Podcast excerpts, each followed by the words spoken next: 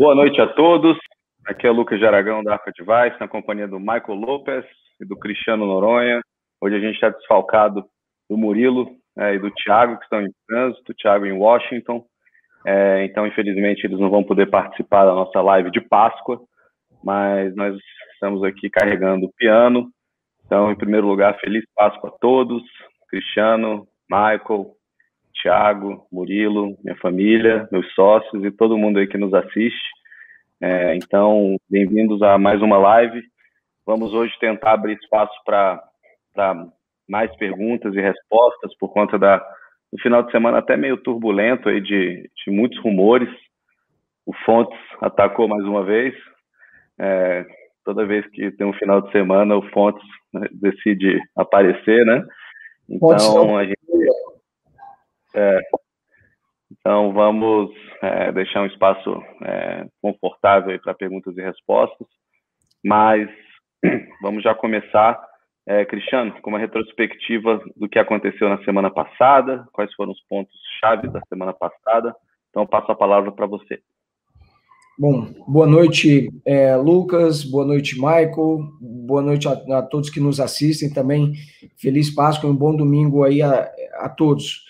É, bom, a, a, semana começou com uma surpresa é, geral é, na política, que foi a reforma ministerial. Né? Então, se esperava é, que é, nós tivéssemos uma mudança, sim, no Ministério é, das Relações Exteriores, e ela acabou se estendendo também para outros ministérios, Segov, Ministério da Defesa, Casa Civil, e acabou tendo uma, uma, uma mudança é, muito mais, mais ampla, o que gerou é, também é, várias, é, vamos dizer assim, repercussões e boatos até sobre o relacionamento do governo com os militares. É, se eventualmente era uma, uma ruptura, se a gente poderia ter uma, uma, um nível de tensão até maior. Inclusive, fruto dessa reforma ministerial e também dessas mudanças na, na área militar, a AGU também, é, também teve, teve mudança, Ministério da Justiça, enfim.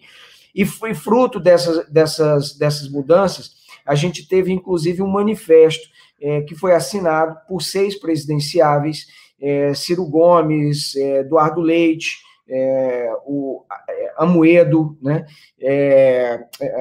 Mandetta, Luciano Huck, enfim, todos em favor também, é, dizendo, assinaram esse manifesto em favor da democracia, em, é, contra o, o, o, o, presidente Jair Bolsonaro, enfim, já um movimento, obviamente, focado é, em 2000 e, 2022. É, A questão do orçamento também teve espaço na semana, porque o relator é, Márcio Bittar acabou fazendo um corte é, da ordem de 10 bilhões de reais nas suas emendas de relator ao orçamento. Inclusive, tem uma entrevista é, hoje é, do presidente do Banco Central, Roberto Campos Neto, falando desse, dessa incerteza fiscal, desse risco fiscal. É, os, o, o, corte de 10 bilhões ajuda, mas não resolve é, o problema em definitivo e o, o presidente tem, portanto, até o dia 22 de abril é, para sancionar esse orçamento e aí fazer alguns, algumas, algumas é, mexidas. Né? Houve também reunião é, do, do Comitê é, de Combate à Crise, foi a primeira reunião de um comitê que foi criado é, pelo presidente é, Jair Bolsonaro, e por fim, para mencionar aqui a decisão é, e o anúncio de que o pagamento do auxílio emergencial começa na próxima terça-feira. Então, há uma, uma, uma grande expectativa so, sobre é, o impacto que isso eventualmente poderá ter na popularidade do presidente. Obviamente que com um, um valor é, menor do que aconteceu no ano passado, quando o valor primeiro foi 600, depois foi reduzido para 300, e aí a gente, agora nessa nova fase, nós temos é, valores que variam de 150 reais a 375 é, reais. Lucas.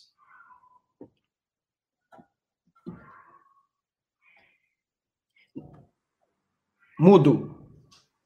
Opa, é, essa semana, obviamente, que mais chamou a atenção aí do, do mercado, é, o que mais ocupou é, as notícias em relação à, à política e ao, ao relacionamento entre Ministério da Economia, Palácio do Planalto, Centrão, é, Rogério Marinho aí sendo é, mencionado como é, tendo gerado algumas rusgas ali dentro do Ministério da Economia, sempre é, alguns rumores nesse sentido. É, então, foi a questão do orçamento, né? O orçamento aprovado pelo, pelo Congresso Nacional, deixando muita gente confusa dentro do mercado. É, a gente falou muito do orçamento é, na, na, na, semana passada. É, o orçamento aprovado pelo Congresso Nacional, um orçamento fora da realidade. Se for contingenciado o que precisa, a gente tem uma situação de shutdown no país. É, caso a gente não tenha um contingenciamento adequado, o país é, vai furar o teto de gastos. Isso são dois cenários ruins. É, então a gente vê aí uma movimentação do, do Palácio junto ao Bolsonaro, que parece ser o grande fiador dessa solução. Afinal, o Congresso Nacional e o Ministério da Economia estão em, em, em páginas diferentes desse, dessa discussão, é, mas a gente, eu conversei muito com, com o pessoal da Segovia esse, esse final de semana, é, com algumas pessoas do Ministério da Economia também. É, eu, eu, percebo um, um tom é, de ambos os lados, inclusive de algumas lideranças do Congresso que eu pude conversar, de que tem cooperação, de que nenhum lado está é, batendo pé, para, principalmente no lado político, para que não tenha uma solução. O Ministério da Economia é, obviamente, preocupado, mas não preocupado naquele sentido de achar que não tem uma solução. É, tive, obtive informações dentro da Segovia de que a, a Flávia Arruda é, já conversou sobre esse tema, a nova ministra da, da Secretaria de Governo, é, com algumas lideranças do Congresso e parece ter entendido o, o, lado do Ministério da Economia de que é preciso uma solução através de, um de remanejar o orçamento através de um projeto de lei ao Congresso Nacional, um PLN. É, a gente teve muitos rumores esse final de semana, né, de Centrão pressiona pela saída do Guedes, que é sempre uma notícia que a gente tem que comentar, e uma notícia meio subjetiva, né, quando, ainda mais quando se trata de um, de um bloco chamado Centrão, é, que é muito fácil ouvir dois ou três, ou três ou quatro parlamentares e aí atribuir ao Centrão uma notícia de um calibre tão pesado. Também tem a questão do TCU, né, Cristiano, que tem um peso importante nesse, nesse tema.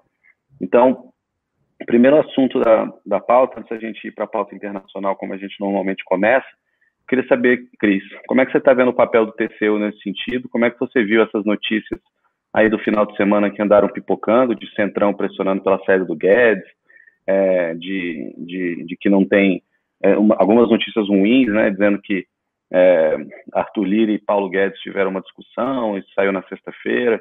Então, queria que você comentasse um pouquinho o papel do TCU nesse embrólio, o que esperar, e também a própria questão lá do Paulo, eu já comentando aqui a minha opinião do que eu conversei no Ministério da Economia, do que eu conversei na Segov, de que a percepção de ambos os lados é de que há uma saída de cooperação é, e de que a tese do Ministério da Economia tem sido recebida dentro do Palácio do Planalto como a mais aceitável nesse momento, e que o presidente vai ter que agir em algum momento, claro que isso pode gerar algum desgaste com é, o Centrão. Lembrando que o Arthur Lira é, é visto dentro do, do, Ministério da Economia como uma pessoa é, que, de confiança do ministro Paulo Guedes e da equipe econômica. Lucas, é interessante é, pontuar também o seguinte, né?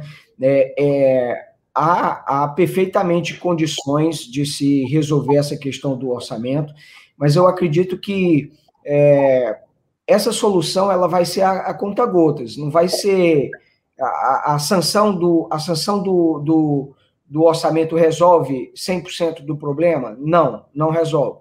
É, o, por isso mesmo, é, veja bem, o governo, o presidente da República vai ter que sancionar o orçamento com vetos. Esse veto vai para o Congresso Nacional. Já fica uma pendência e uma pressão, de certa forma, é, sobre o Congresso Nacional e, no mínimo, uma expectativa em relação a esse veto. O governo vai ter que mandar um projeto de, um projeto de, é, é de lei, é, chama PLN, é um projeto de lei ao Congresso Nacional, fazendo esse remanejamento de verbas. vai precisar da aprovação do Congresso Nacional. Então, esse é, esse é o ponto. Quer dizer, o, gover o governo ele passa a depender do, do Congresso Nacional para resolver a questão orçamentária. Esse é um ponto. A outra questão que você falou, que você levantou, e levantou muito bem, que é a questão do TCU, o TCU, essa semana, ele deve eh, soltar um relatório preliminar sobre essa questão do orçamento. Né? Então, nesse relatório preliminar, eles já vão identificar alguns problemas. É óbvio que não dá para o TCU é, concluir essa análise do orçamento até o dia 22 é, de abril, que é quando o presidente da República tem é, o, pra, o prazo para sancionar. Então, a Secretaria de Monitoramento Orçamentário, é, que chama, ela vai analisar esse, esse, esse orçamento e depois também vai passar é, a, a discutir, eventualmente até mandar recomendações tanto para o Poder Executivo quanto para o Poder é, Legislativo. Mas um rumor que acabou circulando em. É, é obviamente que é rumor e especulações e tudo mais, que é o seguinte: o orçamento, o, orçamento, o TCU, ele pode, ele poderia, em tese, recomendar uma reprovação de contas, vamos supor, do governo, né, é, ao Congresso Nacional. E aí o Congresso Nacional, se eventualmente reprovasse as contas do Bolsonaro, o tornaria inelegível e tudo mais. Mas veja que isso é um passo. É, é, isso é uma, é uma possibilidade, é uma pressão? É, mas remota, baixa. Vale lembrar que mesmo se o presidente da República faz esses contingenciamentos, esses cortes, manda o PLN para corrigir e vai fazendo ajustes ao orçamento, é nenhum problema. Ele está fazendo ali, obviamente, que tem um Congresso Nacional. Então, o Congresso tem que aprovar a lei. Mas veja que mesmo a Dilma cometendo de forma intencional determinadas pedaladas, ainda assim o Congresso Nacional sequer chegou a votar as contas da Dilma é, do ano que ela cometeu essas, essas pedaladas, para torná-la inelegível. Então, esse processo é muito demorado, é muito, é muito longo. É, então, eu não acredito que a gente chegue a ter esse cenário é, em 2022, mas é mais um fantasma e é mais um tema que vai ficar rodando o Congresso Nacional, a relação entre governo e centrão, enfim, que causa alguma, é, alguma tensão e, e, especulações também no mercado. Ô, Cris, é, Lucas, eu, eu, queria colocar um ponto é, bem rápido aqui sobre isso, é, porque sem dúvida tem gerado é, muita preocupação no, no mercado. E eu acho que é o seguinte: é, eu, eu, concordo com o Lucas que a tendência é se encontrar uma solução. Né? A, a, tendência é que vai existir essa negociação. É claro que a economia está de um lado, o Congresso está do outro, é, e, e, existe alguma tensão ali de posicionamento em relação ao orçamento, ainda mais no contexto da reforma ministerial, de tudo que está acontecendo na política brasileira agora. É, mas eu vejo a própria sinalização do, do relator, do Márcio Bittar, em anunciar esse corte de, de 10 bilhões é, como um passo nessa direção, uma sinalização dessa vontade é, de, de achar é, um, uma solução para essa questão. Agora, esse corte, claro, não, não resolve, mas é um passo na direção certa. Pois é, e a, e a informação que eu tenho do Palácio é que, é que o, o, o Bolsonaro entende essa, essa necessidade do, de eventualmente vetar parte das despesas discricionárias que que o orçamento subestimou, né? Até porque é, ele, ele tem um, um, receio de ficar na mão do Congresso por conta desse assunto, né?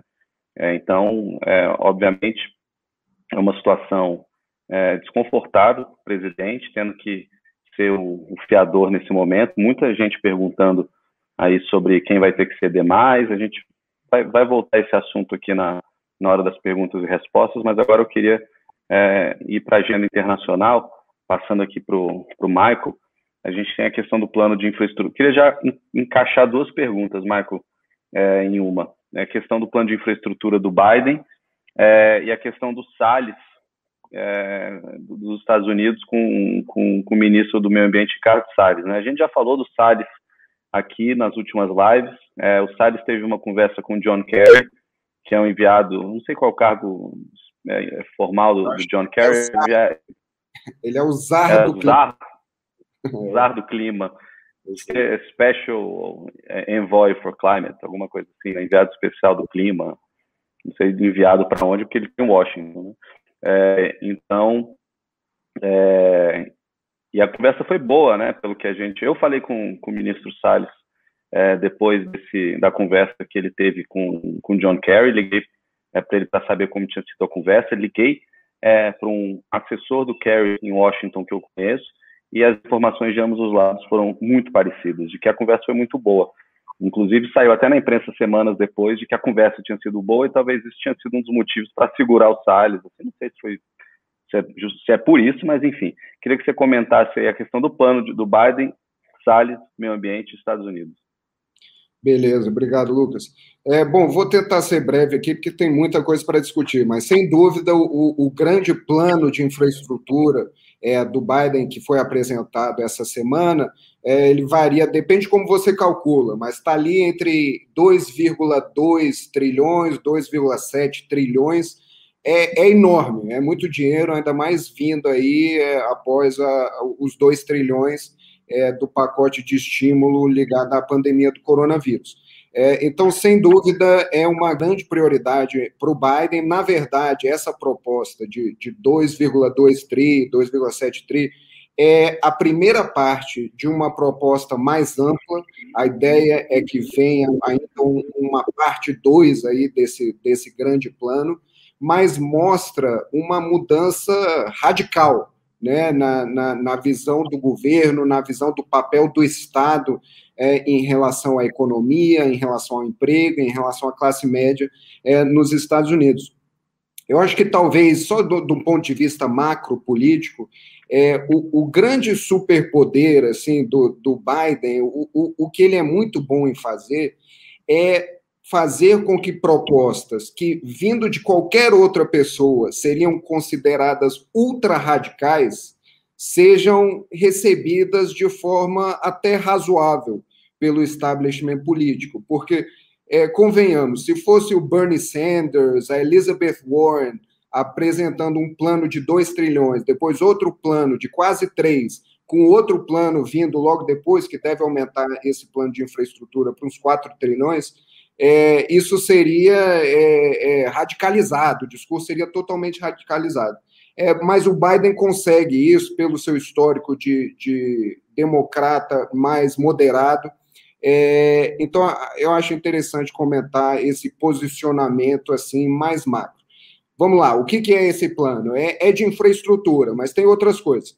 Para infraestrutura em si, pontes, rodovias, é, prédios, transporte público, tem ali um, uns 620 bilhões de dólares, mais ou menos. É, mas tem um monte de outras coisas. Tem 100 bilhões é, para a internet de banda larga, é, tem 213 bilhões para é, modernizar prédios, escolas e, e hospitais, é, tem 400 bilhões é, para expandir o acesso a, a cuidados médicos é, para as pessoas que não conseguem sair de casa. E tem o outro grande lado da história, que é como que os Estados Unidos vão pagar uma proposta dessa.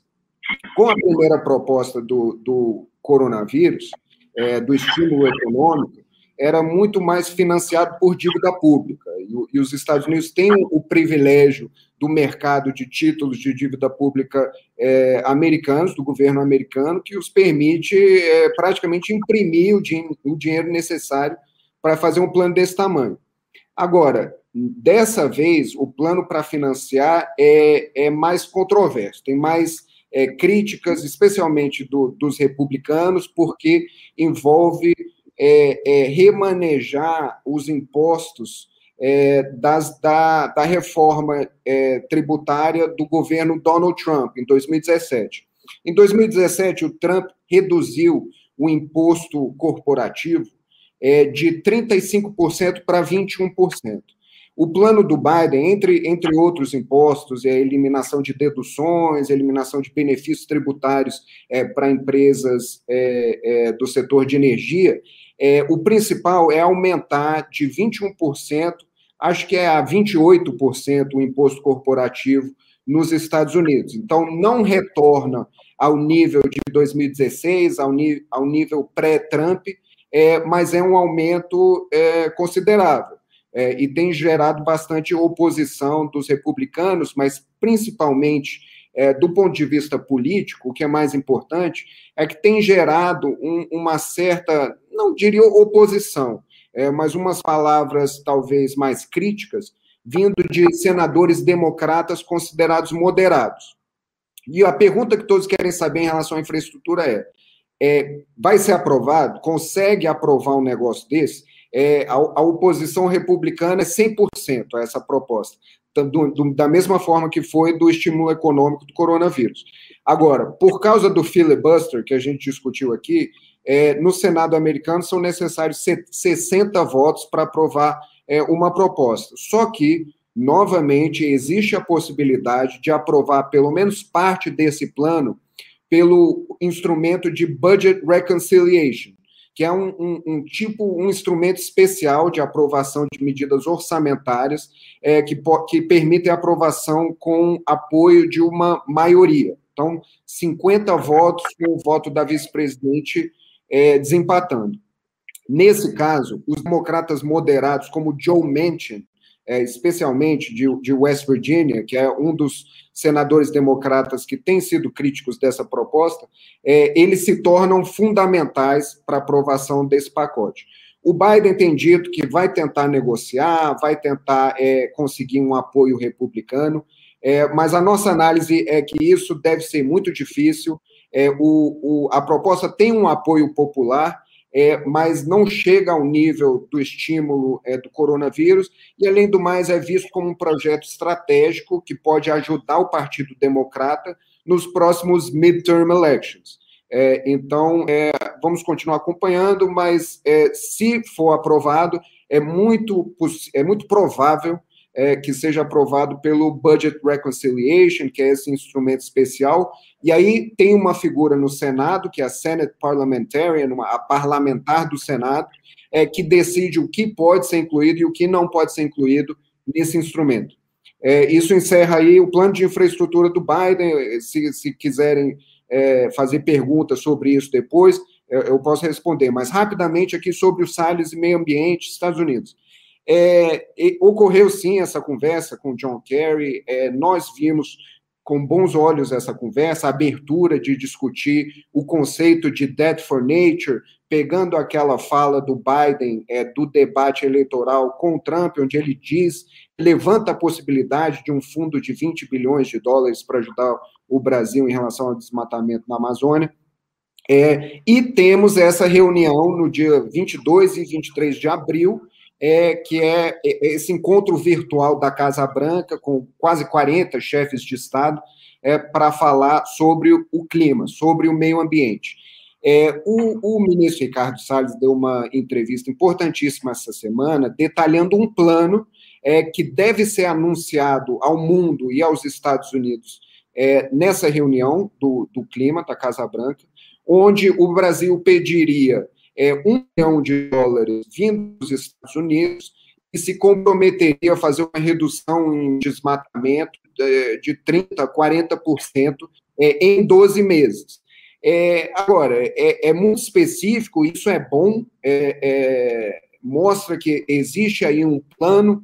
É, é, claro que esse tipo de colocação vai exigir bastante diálogo, é, mas eu vejo como uma, uma proposta que estabelece é, o diálogo, estabelece os, os parâmetros do que vai ser debatido. E do ponto de vista estratégico, o fato é que o Biden, ao levantar essa possibilidade de contribuição monetária é, para esse tipo de cooperação internacional em relação à Amazônia, ele abriu essa possibilidade, que eu acho que o Ministério do Meio Ambiente é, se aproveita muito bem nesse momento com essa proposta, e continuaremos é, monitorando. Sabemos que as conversas entre Brasil e Estados Unidos elas são constantes, não só sobre o clima. O, o ministro da Saúde, Marcelo Queiroga, falou com é, o embaixador Todd, Todd Chapman é, em reunião virtual essa semana sobre vacinas, falou também com Anthony Fauci. É, então, é, é só mais um elemento dentro dessas conversas mais técnicas entre os dois países. Lucas. Bom, é, vamos voltar aqui agora ao, ao Brasil. Eu queria primeiro fazer um comentário aqui e aí depois passar a palavra para o Cristiano, é, até para ele complementar o meu ponto sobre a questão do estado de calamidade, né, que foi outro, outro assunto que acabou rondando aí a, o mercado esse final de semana, é, rumores de que o governo poderia pedir um, decretar um estado de calamidade, é, segundo essas notícias, essa possibilidade estaria ganhando força até dentro do Ministério da Economia, lembrando que o estado de calamidade tem que ser pedido pelo presidente da República ao Congresso Nacional, no a Câmara e no Senado é com maioria simples. É, o estado de calamidade ele aciona o orçamento de guerra, ou seja, é, abre, a, é, abre um, um caminho para gasto sem que se indique fonte de recursos, né, como conforme determina a lei de responsabilidade fiscal. Um dos argumentos de quem defende a, um estado de calamidade que o governo já não consegue, no orçamento da União, acomodar o PRONAMP, é, que é uma ajuda a pequenas e médias empresas, e, a, e o BEM, o programa que permite a redução do salário, que é muito esperado aí pelo, pelo setor privado, né? É, então, até uma, um caminho que foi é, ventilado seria que se abrisse créditos extraordinários para esses programas, para bancar esses programas, para bancar o Pronamp, para bancar é, o bem, mas tem uma resistência dentro do Ministério da Economia, é, técnicos que falaram a ARPA Device alegando uma certa fragilidade jurídica ali para financiar esses programas por meio de crédito extraordinário. Então, esses mesmos técnicos, em alguns momentos, defendem a fórmula do estado de calamidade, apesar de não ser é, uma, uma, uma, unanimidade em lugar algum. A gente apurou dentro do Congresso, dentro do, do Palácio do Planalto, que o presidente não tem intenção de, nesse momento, assinar é, um, um, pedido ali de decretação de estado de calamidade. É, segundo o que a gente apurou, é, seria um estímulo adicional para governadores e prefeitos para reforçar medidas restritivas que o presidente tanto critica. Então, nesse, nesse caminho, Cris, é, parece que essa questão do Pronamp, do bem, é, não é uma saída fácil, né? porque é, não se acomoda dentro do orçamento.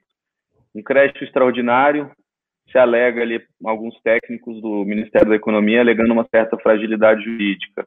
O presidente também não muito afim de um, de um estado de calamidade. O mercado também com medo do, não que seja uma variável tão forte para o processo decisório, mas só para quem não está assistindo aqui, o mercado também é ali um, preocupado com o estado de calamidade, porque abre essa brecha para que o Congresso aprove leis sem que defina de onde que está tá vindo esses recursos. Então, queria que você comentasse um pouco sobre isso, Cris. O que, que você está vendo? O que, que você acha? Como acomodar essa situação desses programas, o Pronamp e, e, e o BEM? O setor privado pressiona muito pelo bem, né? A gente vê grandes empresários, grandes empresas, médias empresas pressionando pela, pela necessidade da, do, da, dessa medida do bem ser anunciada logo, muita pressão ali dentro do Ministério da Economia. Como que você acha que o governo vai achar, achar essa solução entre a, juri, o, a, fragilidade do lado jurídico de um crédito extraordinário, o, a, o estado de calamidade? Então, o que, você está vendo desse, nesse assunto? É, o Ministério da Economia definitivamente não gostaria que isso fosse feito por meio de crédito extraordinário. A, a, o objetivo maior era que usasse como, por exemplo, os recursos do FAT, no caso da MP do Bem, sobre a questão do é, sobre a, a questão de, de, de, de, emprego e é, de geração, e possibilidade de reduzir salário e também jornada, jornada de trabalho. Esse seria é, para eles o melhor caminho já que eles já têm uma preocupação em relação ao orçamento, vem uma segunda preocupação em relação a esses, a esses programas.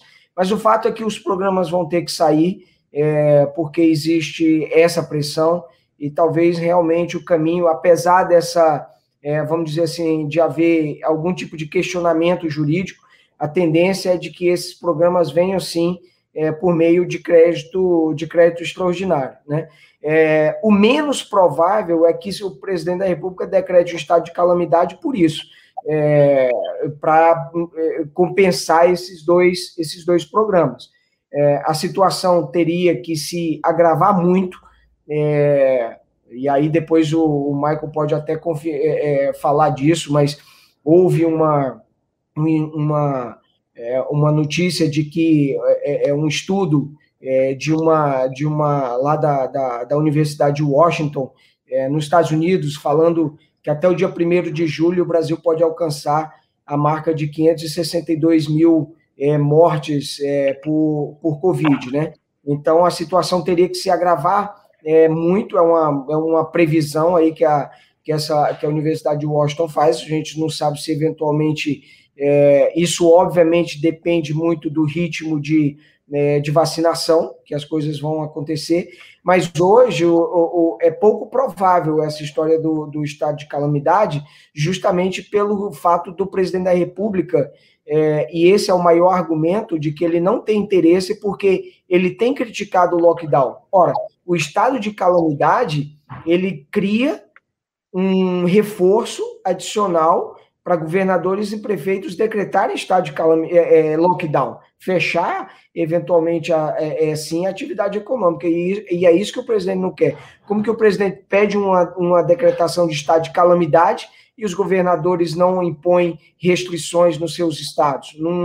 Isso aí não não é, não combina. Então, é, o, o, por isso que a gente tem dito que hoje o cenário mais é, provável é que não haja essa decretação. Se não houver a decretação do estado de calamidade, o recurso dos, do, desses programas virá por meio de crédito extraordinário. Não tem outra fonte, especialmente depois das mudanças que foram feitas no orçamento pelo Congresso Nacional. É, a maravilha de ter a possibilidade de crédito extraordinário, né? Toda vez que precisa de uma coisinha, vai para o crédito extraordinário, né? Por isso é que. Se nós tivéssemos um crédito extraordinário também, a hora que a é, gente. É, eu queria ter um botão lá para eu apertar o extraordinário, ia ser ótimo. Putz, o dinheiro do, desse mês não deu, crédito extraordinário. Seria interessante. É, voltando agora à agenda internacional, o Thiago, que não está é, tá participando hoje, ele foi justiça deixar um vídeo aqui para a gente, é, comentando um pouco. Eu assisti o vídeo, mas eu vou, vou ser super sincero com vocês, que eu não lembro, porque eu, ele me mandou já em cima da hora do que se trata, mas vindo do Thiago é sempre uma aula. É, então, vou colocar aqui o comentário do Thiago sobre a política internacional da semana, é, dois minutinhos, e aí eu, Cristiano e Michael, a gente já volta. É, só um minuto, eu tô, como eu sou ao mesmo tempo host da live, chefe Produção, Chefe produção. da produção. Fazer que nem o João Kleber. Para, para, para, para. Achei. Vamos lá. Olá a todos, feliz Páscoa. Tema dessa semana que eu quero trazer é em relação à China e à província de Xinjiang, que vocês já ouviram falar muitas vezes, que é aquela província na China no qual os Estados Unidos e vários outros países do mundo acusam de violações extremas de direitos humanos na região incluindo prisões e campos de concentração de cidadãos chineses muçulmanos nessa província. Enquanto a China, por outro lado, argumenta que simplesmente está combatendo o terrorismo na, na, na região e que essa é uma medida normal dentro do parâmetro é, do que eles deveriam seguir. Bom, o importante é que essa semana o governo chinês eles estão se reunindo em Pequim para tentar melhorar um pouco a estratégia deles em relação à narrativa global e à imagem que a China joga em relação a Xinjiang. E para isso foi incumbido que a Frente Unida, ou United Front, que é um organismo semi-governamental liderado pelo número 2 da China, Li Keqiang, que lidere uma ofensiva de narrativa positiva em relação à China, principalmente em relação a esse tema, argumentando que, primeiro, não existe violações de direitos humanos e, segundo, que se caso exista algum tipo de ação um pouco mais forte, que isso se enquadra numa questão de segurança nacional contra o terrorismo. Por parte dos Estados Unidos, a, a, estratégia de Biden é esperar o anúncio chinês em relação a isso e contrapor, levando essa, essa narrativa de violação de direitos humanos para organismos internacionais. Principalmente para levar aqui, para angariar um pouco mais de aliados nessa frente e colocar mais pressão em relação à China. Importante lembrar que vários aliados europeus dos Estados Unidos e países anglófilos já se colocaram contra a China nessa questão específica de direitos humanos, assim como várias outras empresas multinacionais, e por isso que esse tema passou a incomodar a China mais do que a questão de Hong Kong, por exemplo. Então, a contranarrativa chinesa em relação a Xinjiang deve ser o ponto principal da política chinesa externa nas próximas semanas para tentar contrapor essa pressão que os Estados Unidos estão colocando.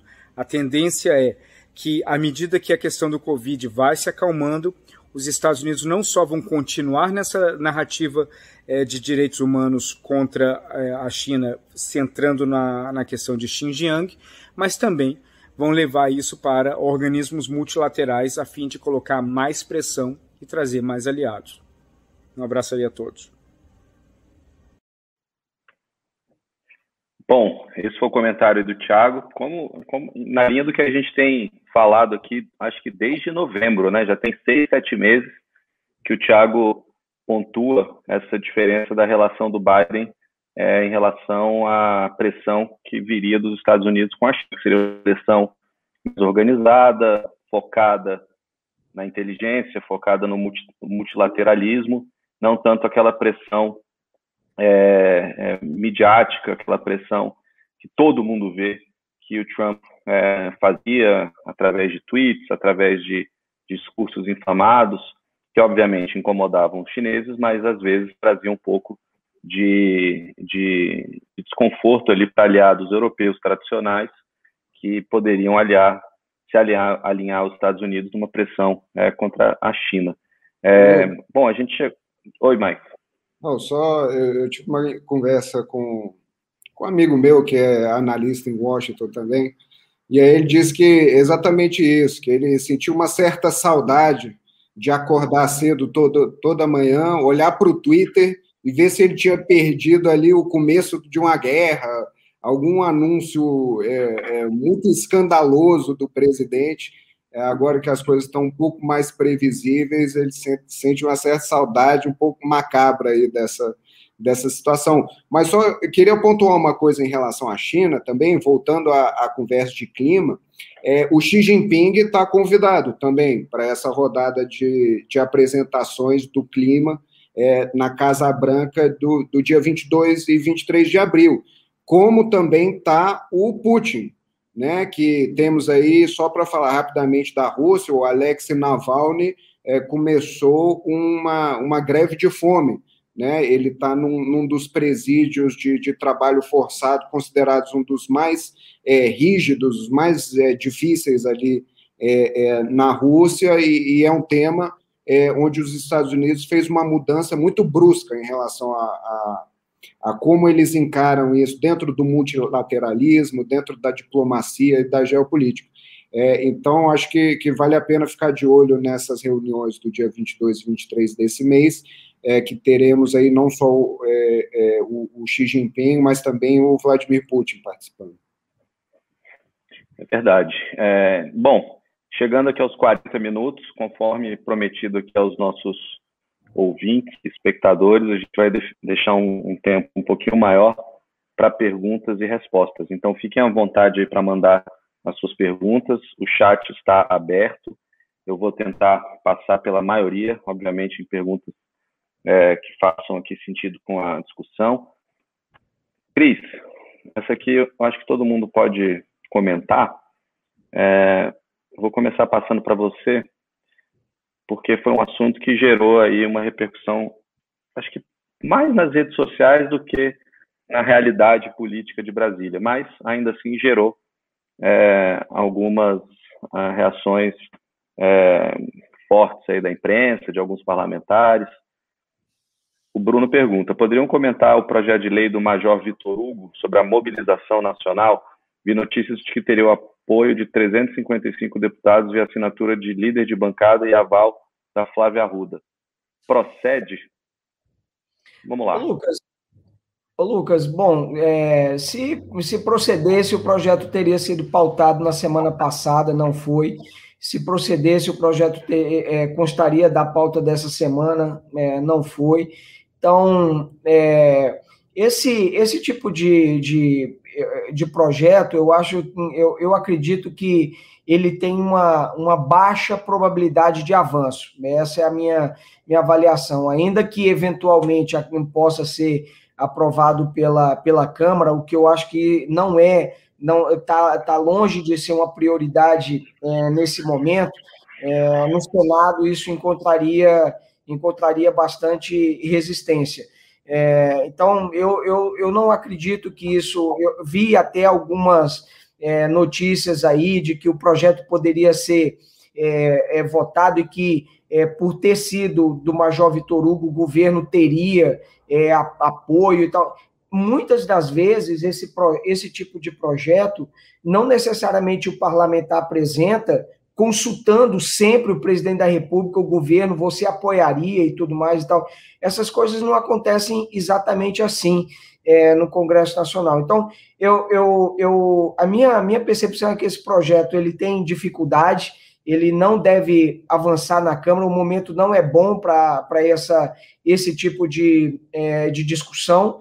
É, dificilmente encontraria é, respaldo também no Senado de modo que eu acho que a probabilidade de avanço aí é muito baixa. Inclusive, teve reunião de líderes, né, para tratar desse mas não, o que eu fiquei sabendo, conversei com alguns líderes depois, não chegou nem perto de ter um acordo sobre esse, sobre esse assunto. Essa, essa foi a frase de um, de um líder do centro, para mim, que não chegou nem perto de ter é, acordo sobre esse tema. Então, é muito difícil, Bruno, é, mais algumas pessoas perguntando, é, fazendo aqui uma eventologia imaginária, digamos, passe na Câmara. Acho improvável, improvável que passe na Câmara, mas digamos aqui no, uma fantasia que passe na Câmara. É, teria ainda mais dificuldade no Senado Federal. O Senado é a casa dos estados, é, representado ali de maneira igualitária por três senadores do, de todos os entes da federação, defendendo seus estados. Esse é um projeto que retira ali a autonomia decisória de alguns estados. Então, muito difícil um avanço desse, desse tema. Ô, Lucas, é... só, só para colocar aqui uma, uma questão de prioridades, que é até um tema que a gente aborda é, no nosso relatório dessa semana, é o foco quase total miópico em questões da pandemia. Né? É, até as grandes reformas, é, agenda regulatória que a gente estava acompanhando no Senado, as grandes reformas tributária, administrativa. É, parece que é, o posicionamento do Congresso nesse momento de agravamento da pandemia, com esses estudos é, que o, o Cris citou, é de foco em projetos relacionados à pandemia. Até é, amanhã é, teremos aí uma reunião de líderes é, na, na acho que é no Senado, né, para discutir um, uma lista de projetos é, e todos relacionados à, à, à, pandemia, que devem ser analisados aí nas próximas semanas. Então, eu vejo abril totalmente focado em, em questões de pandemia é, e com razão, né? É. Bom, vamos aqui. Cris e Michael, também deem uma olhadinha aí nos comentários, caso alguma pergunta chame a atenção. Mas, continuando aqui no Congresso Nacional, é, Vou, vou, tem duas perguntas, vou botá-las rapidinho aqui, a gente comenta elas ao mesmo tempo. BR do Mar, como é que está o tema sendo tramitado ou foi engavetado e como anda a MP da Eletrobras. Então, essas duas aí, ao mesmo tempo, BR do Mar e Eletrobras. Eu, eu comento aqui a questão da BR do Mar, não, engavetado não foi. Só não entrou na pauta, né, Cris? É, não teve é, acordo para votar, é, né? É, verdade, foi postergado a, a decisão, porque também é, a prioridade é, é a, a, questão da pandemia. Eu acredito que é, mais ou menos da segunda quinzena é, para abril, de abril e início de maio, eventualmente o Senado pode retomar essa, essa agenda, né? Mas tudo agora está muito mais. Por exemplo, o Senado vai votar um projeto de lei né, muito provavelmente, é, que adia a entrega do imposto de renda para julho, por exemplo. A Câmara deve votar essa semana um projeto de lei é, tratando da compra de, de vacinas pelo setor privado. Então, a, as prioridades estão em torno de, dessas medidas mais focadas e objetivando a, a pandemia. E a Eletrobras, é, a gente está no aguardo do relator né, o deputado Elmar Nascimento, do DEM, apresentar o seu relatório, né? É, quais as expectativas aí, Cris? Alguma novidade? Lembra que é um MP, né? Então o mercado fica um pouco mais ansioso, porque uma medida provisória tem, tem ali sua, sua data, né? Que ela precisa é, ser aprovada ou não.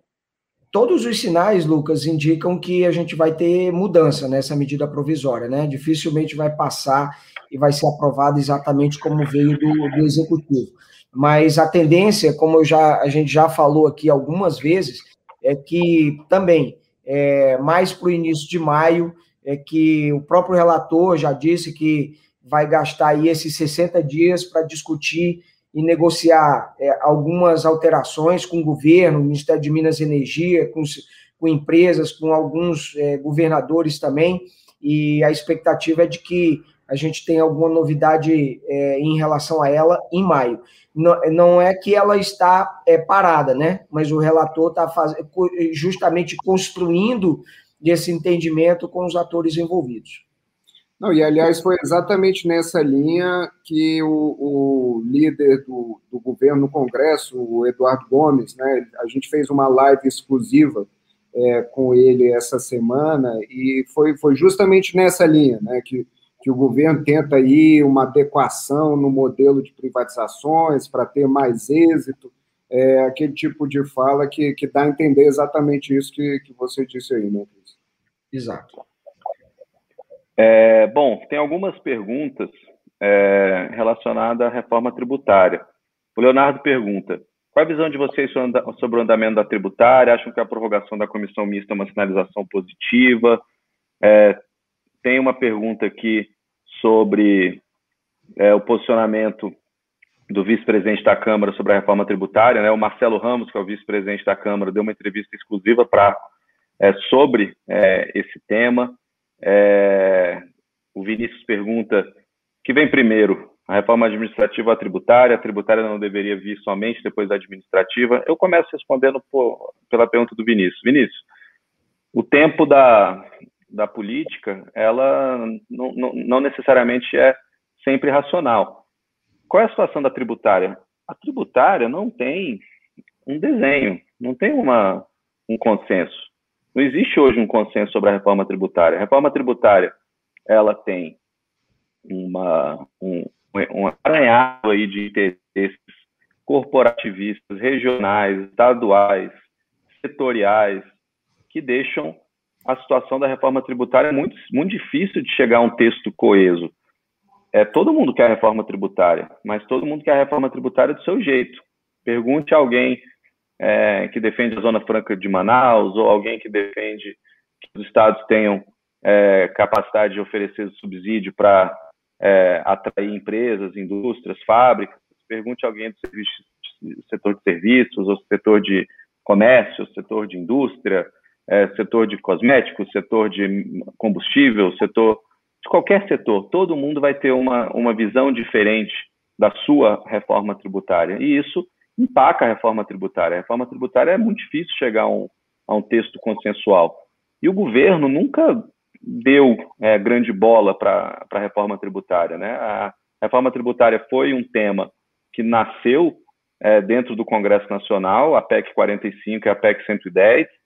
O Paulo, o ministro da Economia, Paulo Guedes, deu um, ali uma tentativa, engatou a primeira marcha, mas nunca saiu disso com a proposta de um CBS, mas não, não foi além é, disso. Depois, alguns rumores em entrevistas aqui acolá, é, iniciativas aqui acolá sobre é, uma nova CPMF ou um imposto digital. E, ao mesmo tempo, outras questões tributárias foram sendo adicionadas, acrescidas ao debate, como a MP dos bancos, aumentando o CSLL, o Pacheco, presidente do Senado Federal, já começa a falar de um refis, apresentou um projeto de refis, mas agora começa a falar de uma necessidade maior de se aprovar um refis novo. Então a reforma tributária está meio atropelada por outras discussões, enquanto ela fica sendo ali no banco de reservas, aquecendo, tanta ponta. Agora, a, a sensação é de que ela vai aquecer para sempre, não vai ficar pronta nunca, porque não se chega a um consenso. É, então, e até o Marcelo Ramos foi nessa linha, né? A, a, entrevista do Marcelo Ramos à Arco essa semana é muito parecida com a nossa visão é, é, da dificuldade de uma, de uma reforma tributária chegar a um consenso é, nesse, nesse ano. Então, a reforma administrativa, por ser mais fácil, ela pode naturalmente ocupar o espaço reformista do Congresso, já que a tributária vai ficar ali sendo é, debatida de maneira quase eterna até chegar a um consenso pequeno, e aí já passou muito tempo. Então, muito difícil a reforma tributária se chamar de reforma. Ou vem uma coisa fatiada, ou a gente vai ficar numa discussão é, sem fim. Algum comentário adicional aí sobre a tributária, Cristiano e Michael? Eu tenho, eu tenho um comentário, Lucas, que é, é, ela é, é, um copo meio cheio ou meio vazio, esse adiamento, né? Quer dizer, ah, vamos dar mais uma semana aí, que, pô, daqui agora uma semana ela sai. Mas é, há quanto tempo a gente tem uma, essa comissão mista funcionando? Né? É, a última audiência pública que houve na comissão é, foi em outubro do ano passado. Quer dizer, de outubro do ano passado até aqui, não se produziu o texto, por exemplo. Né? Quer dizer, a gente tem aí sete meses de trabalho e, e, o, e, o, relator não conseguiu. Tudo bem, pode conseguir uma agora e tal, apresentar alguma coisa, tentar para não terminar de forma tão melancólica assim a comissão, pode ser é, que termine. Agora, é, você tem seis, seis meses, sete meses que essa comissão fez a última audiência pública, não se produziu nenhum texto, e agora está se tentando mais um, é, mais um mês para eventualmente produzir um relatório. Eu, como eu já disse algumas vezes aqui, eu sou é, pessimista em relação a essa reforma, uma reforma ampla. Acho que a gente pode ter algumas mudanças é, pontuais, mas eu acredito que reforma muito ampla, estrutural, profunda é absolutamente pouco provável que aconteça. Eu queria só lembrar de um, de um ponto aqui, é, que não, não é de hoje, né, esse pessimismo. Esse pessimismo, ele existia é, lá atrás, aliás, sempre existiu, né? sempre foi um, um, uma, um caminho difícil essa reforma tributária. Mas eu lembro na época que a gente estava acompanhando é, muito de perto ali a, a reforma da Previdência, é, uma fala do, do Rodrigo Maia, quando ele era presidente, que ele dizia, é, comparando a reforma da Previdência e a reforma tributária. E ele dizia que a, que a reforma da Previdência ela une a federação, mas divide a sociedade. É, e que talvez por isso no Congresso, por, por unir é, os entes federativos, teria talvez mais chance, apesar de algum custo político, é, já que dividia a sociedade. É, já a reforma tributária é o contrário, né? ela divide a federação é, e unifica a sociedade. É, e o que está ficando claro é que quando uma proposta assim é, não acha um consenso entre os entes federativos, entre as diferentes esferas do poder, é, é, difícil ter uma proposta, uma reforma mais robusta. É, a gente às vezes acaba ficando preso num otimismo vazio, um otimismo meio falso, porque todo mundo é a favor de uma reforma tributária. Pergunte, faça uma pesquisa. Se a gente fizer uma pesquisa no Congresso amanhã, você é a favor de uma reforma tributária? A reforma tributária ela tem uma, uma etimologia positiva, né? É, reforma tributária, as pessoas são levadas a um caminho positivo. Então é muito comum que a maioria diga, sim, claro, sou a favor de uma reforma tributária. Aí, bom, 80% do Congresso é a favor de uma reforma tributária, vai passar. Só que não é uma discussão binária, não é se é a favor de privatizar uma coisa, ou você é ou você não é. Claro que tem variáveis no meio, um golden share, uma porcentagem, uma capitalização, enfim, mas Tributária não. Tributária, um texto de uma reforma tributária, ela é tão complexo que simplesmente ser a favor de uma reforma tributária é algo absolutamente bobo de ser, porque todo mundo é. Difícil é chegar a um texto. É, o Michael, no mais global, o Anderson pergunta: é verdade que o mundo né, é, ficou apreensivo com a mudança nas Forças Armadas é, Marco, eu queria dividir essa pergunta em, em, em dois, né? Porque mundo é, é, é, um, é um público muito amplo. É, a gente atende duas partes, é, uma profissionalmente e outra também profissionalmente, mas mais como formadores de opinião. Mas a gente fala muito com a imprensa internacional. Né? Essa semana eu dei uma entrevista, por exemplo, da BBC, você falou com vários organismos internacionais. A gente, quando a gente fala de mundo, acho que a gente fala um pouco mais é, com, com, com o dedo no pulso do mercado internacional. Dos, aqui para quem está nos assistindo, dos 10 maiores fundos do mundo, seis são clientes da Arco. Qual foi sua percepção, falando tanto com imprensa quanto com investidores internacionais, sobre essa apreensão ou não, e diferentes intensidades de apreensão, com as mudanças nas Forças Armadas? Olha, eu vou. Eu, eu, na verdade, esses dois grupos eles é, são interligados, né? Porque por mais experiente que um investidor estrangeiro seja, é, ele vê ali uma matéria na capa do Financial Times, ele lê uma matéria do Economist e fica preocupado. E, e pelas minhas conversas de segunda-feira para cá, sem dúvida o mundo ficou apreensivo e ficou muito apreensivo. É, eu, eu fiz um call na terça-feira, onde a primeira pergunta foi: e aí, agora é impeachment, então? Ou é impeachment ou é golpe? Né? Qual, qual das duas situações está pegando? Porque é uma das duas, acabei de ler aqui a matéria do Financial Times e, e, e o, Brasil. O Pare Congresso, a máquina. O Congresso acha o Bolsonaro descartável, é, as Forças Armadas estão é, se demitindo em massa.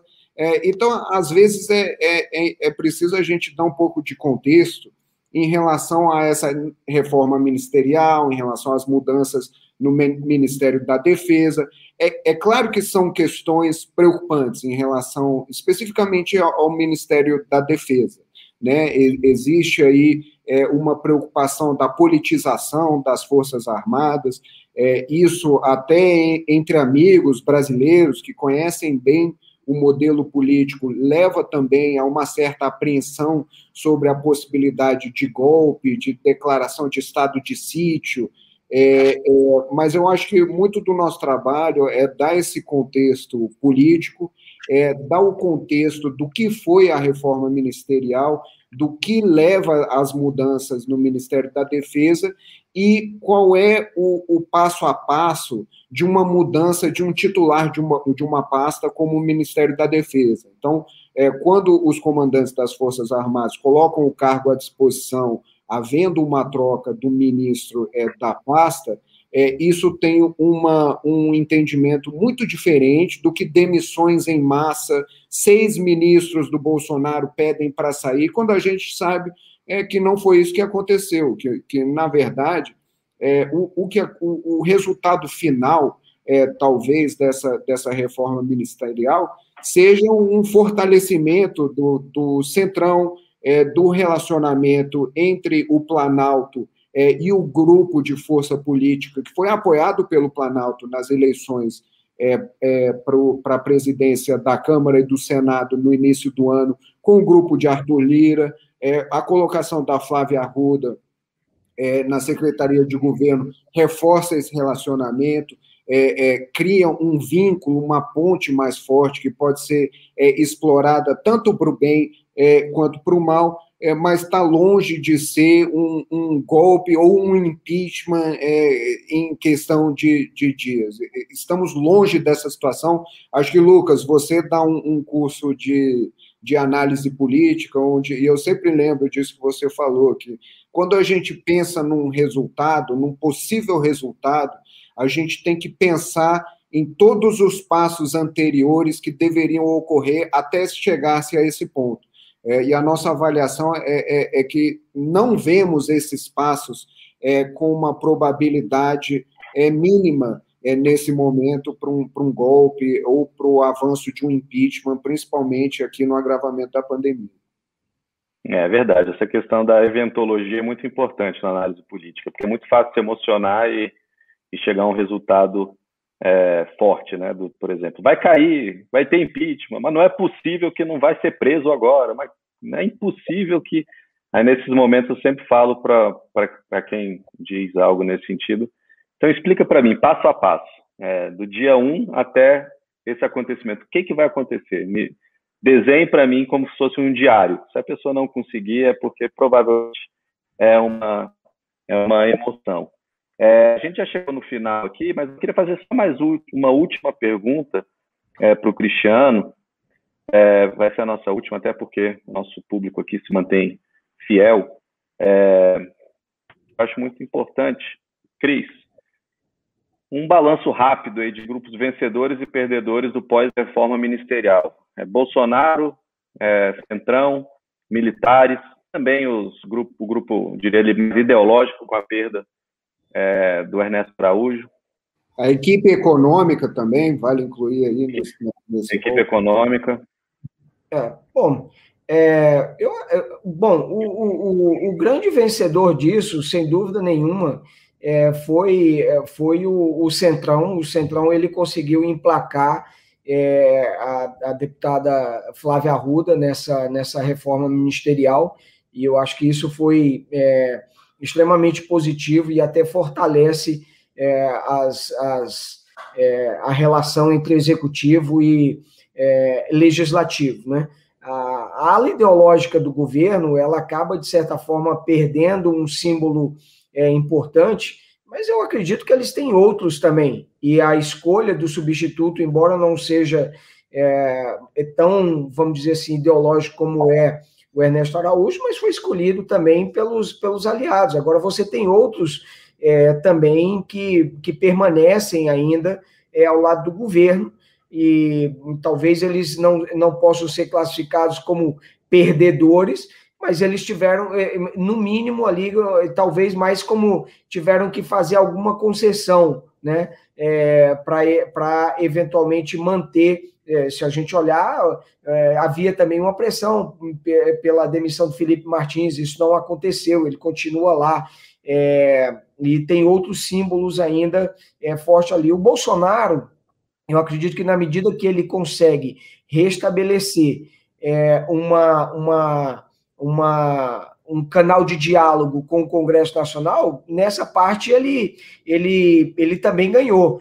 É, e eu não diria que a mudança que ele fez no Ministério é, da, da, é, das Forças Armadas, né, no Ministério da Defesa e o Comando das Forças, ele tenha perdido nisso, porque ele acabou encontrando, de certa forma, uma solução é, para pacificar também os militares. Então, apesar, acabou fazendo a mudança que ele queria e pacificou é, rapidamente. Então, acho que o Bolsonaro também mexeu onde ele queria mexer. Ah, está insatisfeito lá na AGU, trouxe de volta o, o André Mendonça, colocou lá no, no Ministério, né, lá na AGU é, novamente. Então, acho que para ele deve ter sido é, de, de neutro para positiva essa, essa mudança na, na, na, equipe ministerial.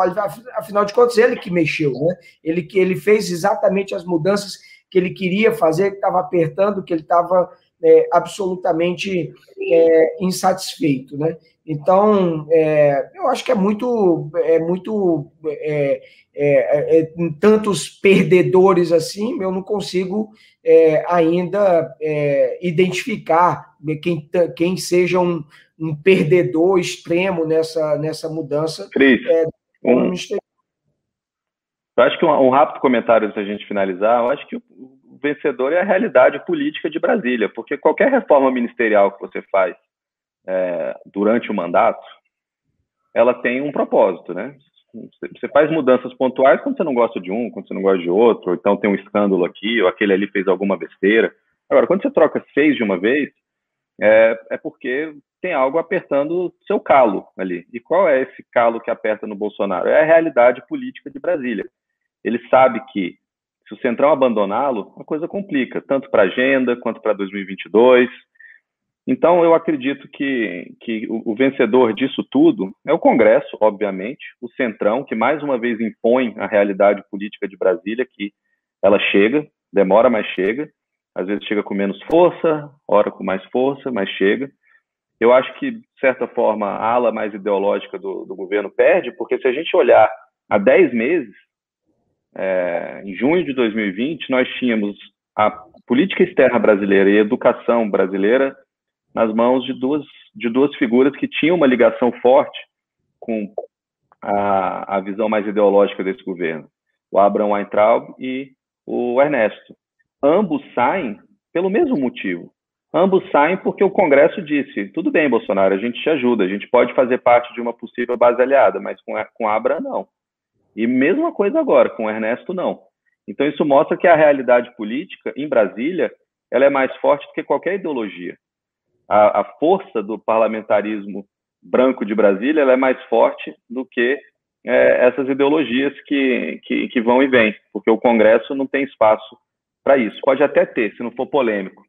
Mas o ponto, o ponto é esse, Lucas. Ele não representa uma derrota forte do Bolsonaro, porque as mudanças, as mudanças que ele fez, ele estava insatisfeito no Ministério da Defesa, ele mudou, porque ele não estava, ele não estava sentindo é, um bom relacionamento com o Ministério da Defesa. Ele estava insatisfeito com a AGU, que não estava contestando os governadores, foi lá e trocou também. Então, ele fez claro. exato. Agora, obviamente que havia, tínhamos ali a pressão em cima do Ernesto Araújo. Esse ele trocou. Mas a escolha foi suportada, foi apoiada pelo Eduardo Bolsonaro. Foi o nome escolhido consensualmente com o Eduardo Bolsonaro. E a Flávia foi um, um contraponto ali para é, é, é, neutralizar aquela substituição lá no Ministério da, da, da, Saúde. Então, por isso que eu disse, o Bolsonaro, é, ele fez a substituição, pode chamá-lo de perdedor? Não, ele não é um perdedor. Ele pode ter feito algum, fez algumas concessões, mas ele tirou aqueles que ele estava insatisfeito, aproveitou a oportunidade também para fazer um agrado e uma mensagem é, positiva ao Centrão. É verdade. Bom, então, 8 e 8, horário de Brasília, chegamos ao final.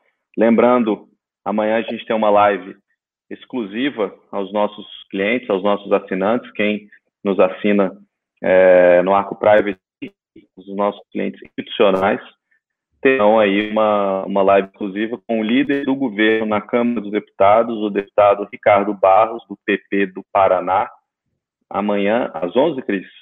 às 11 horas da manhã. Excelente, porque na semana passada a gente fez com o Eduardo Gomes e nessa semana é, com o Ricardo Barros. Então, uma boa, é, uma, um, um, excelente momento, inclusive, é, para também tratar de todos os temas e outros que a gente também abordou aqui na, na live.